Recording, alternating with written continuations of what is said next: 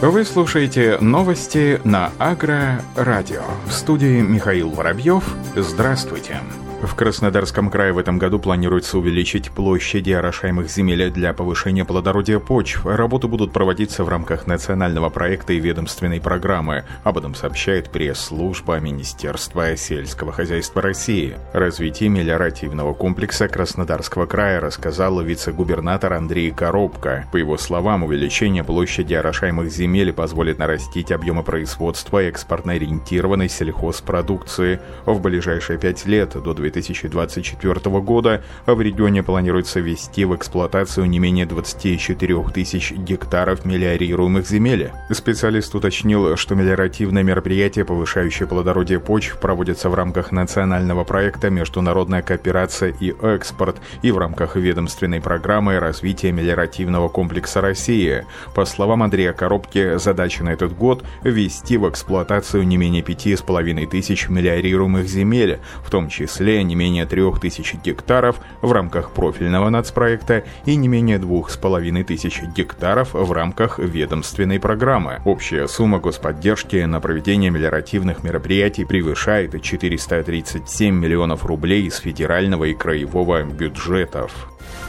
День поля 2020 в Крыму впервые прошел в онлайн-режиме. В этом году, 29 мая, масштабная крымская научно-практическая конференция «День поля 2020» впервые прошла в режиме онлайн 29 мая в связи с риском распространения новой коронавирусной инфекции. Организатором выступил один из ведущих научно-исследовательских институтов сельского хозяйства России, научно-исследовательский институт сельского хозяйства Крыма. Ввиду эпидемиологической ситуации в стране в формате конференции конференц-связи, доступный каждому, был организован онлайн-осмотр опытных участков отделения полевых культур института. Демонстрация сортов озимых и яровых зерновых, зернобобовых масличных культур отечественной селекции, основных элементов технологий выращивания сельхозкультуры и систем земледелия, а также средств защиты. Имеющийся у института опыт проведения семинаров и конференций дистанционно будет накапливаться, учитывая глобальную эпидемиологическую ситуацию и желание ученых помогать помогать аграриям и способствовать развитию агропроизводства в регионе и за его пределами.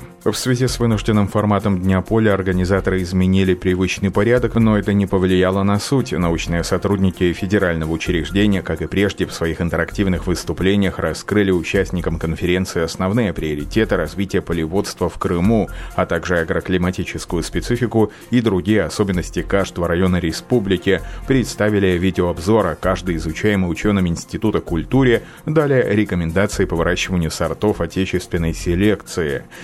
Сельхозпроизводители в режиме реального времени смогли задать интересующие их вопросы крымским ученым. В ходе работы научно-практической конференции участники были также ознакомлены с опытами по сортоиспытанию по срокам сева зерновых культур, в которых изучается продуктивность сортов озимых селекционных центров Юга России с целью проведения сортосмены и сортообновления в Республике Крым.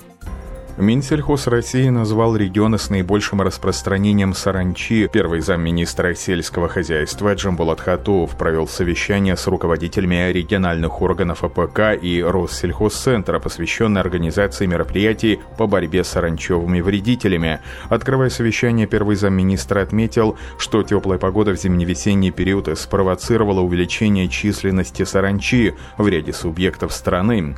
Так, по информации Россельхозцентра, вредителям Крымом заселено более 300 тысяч гектаров. В текущем году проведение защитных и профилактических мероприятий с применением инсектицидов запланировано в 33 регионах на площади более 400 тысяч гектаров. Обработка уже проведена почти на 52 тысячах гектарах. Наибольшее распространение саранчевых отмечено в Республике Дагестан, Ставропольском и Алтайском краях. Чиновник отметил важность проведения комплекса мероприятий по борьбе с вредителями, чтобы не допустить допустить потери урожая, Минсельхоз России рекомендовал субъектам резервировать в бюджетах соответствующие средства. Кроме того, регионам был направлен предварительный план обработки территорий. Молодые ученые Ставропольского государственного аграрного университета, которые ведут работу по развитию сети фермерства при поддержке Фонда президентских грантов, в условиях пандемии приступили к разработкам установок по выращиванию сельхозпродуктов в условиях городских пространств. Об этом сообщает пресс-служба ТАСС. По словам ученых, одним из первых с просьбой сделать установку для сети фермерства к молодым ученым обратился представитель мясного магазина в Ставрополе, для которого специалисты произвели все необходимые необходимые расчеты. Кроме того, ученые начали сотрудничать с городскими ресторанами насчет поставок уже готовой продукции, выращенной на установке. В проектировании отработки технологий прогрессивного растеневодства, на которых базируются сети фермы, участвуют члены студенческого научного общества «Агросфера». Молодые новаторы используют технологии протопропелирования, фрезерования, лазерные резки и электрофизические факторы для улучшения работы конструкции сети ферм. В прошлом году они показали свои работы министру сельского хозяйства Дмитрию Патрушеву. За счет президентского гранта ученые поставили 10 установок для сети фермерства в 4 российских университета.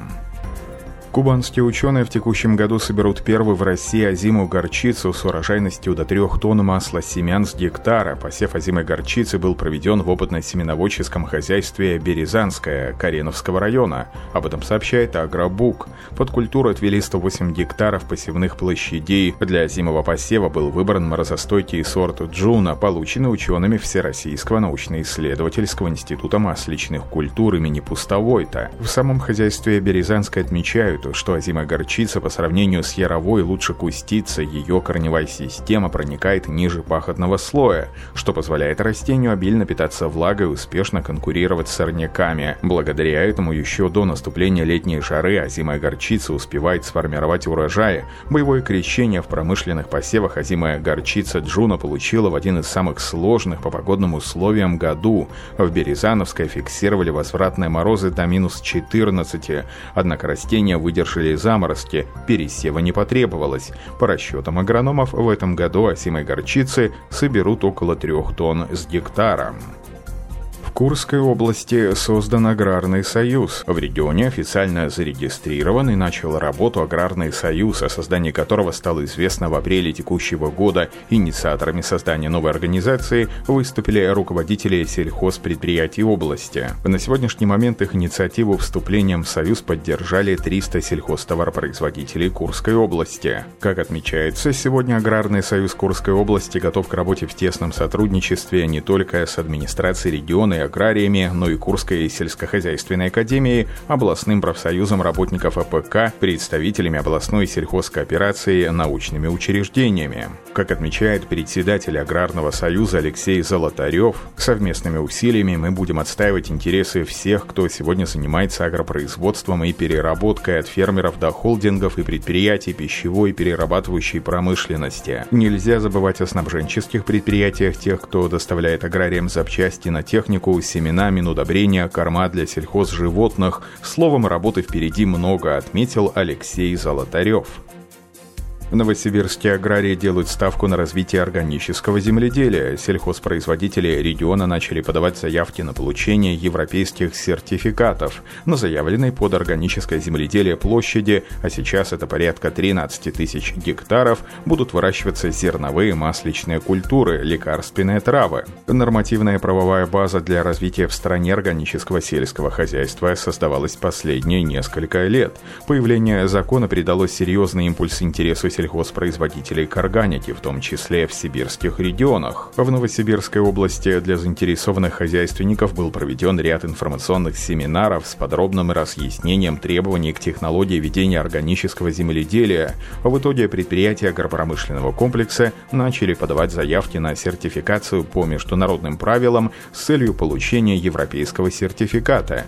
Это стало первым шагом, за которым последует двухлетний переходный период. Под органическое земледелие в области заявлена площадь почти 13 тысяч гектаров. Из них в ближайшие два года будут введены в оборот более 6 тысяч гектаров залежных земель под посевы озимой ржи, овса, ячменя, пшеницы, гречихи, лекарственных трав, рыжика, озимой сурепицы. На этом все. Оставайтесь с нами на глав агроном.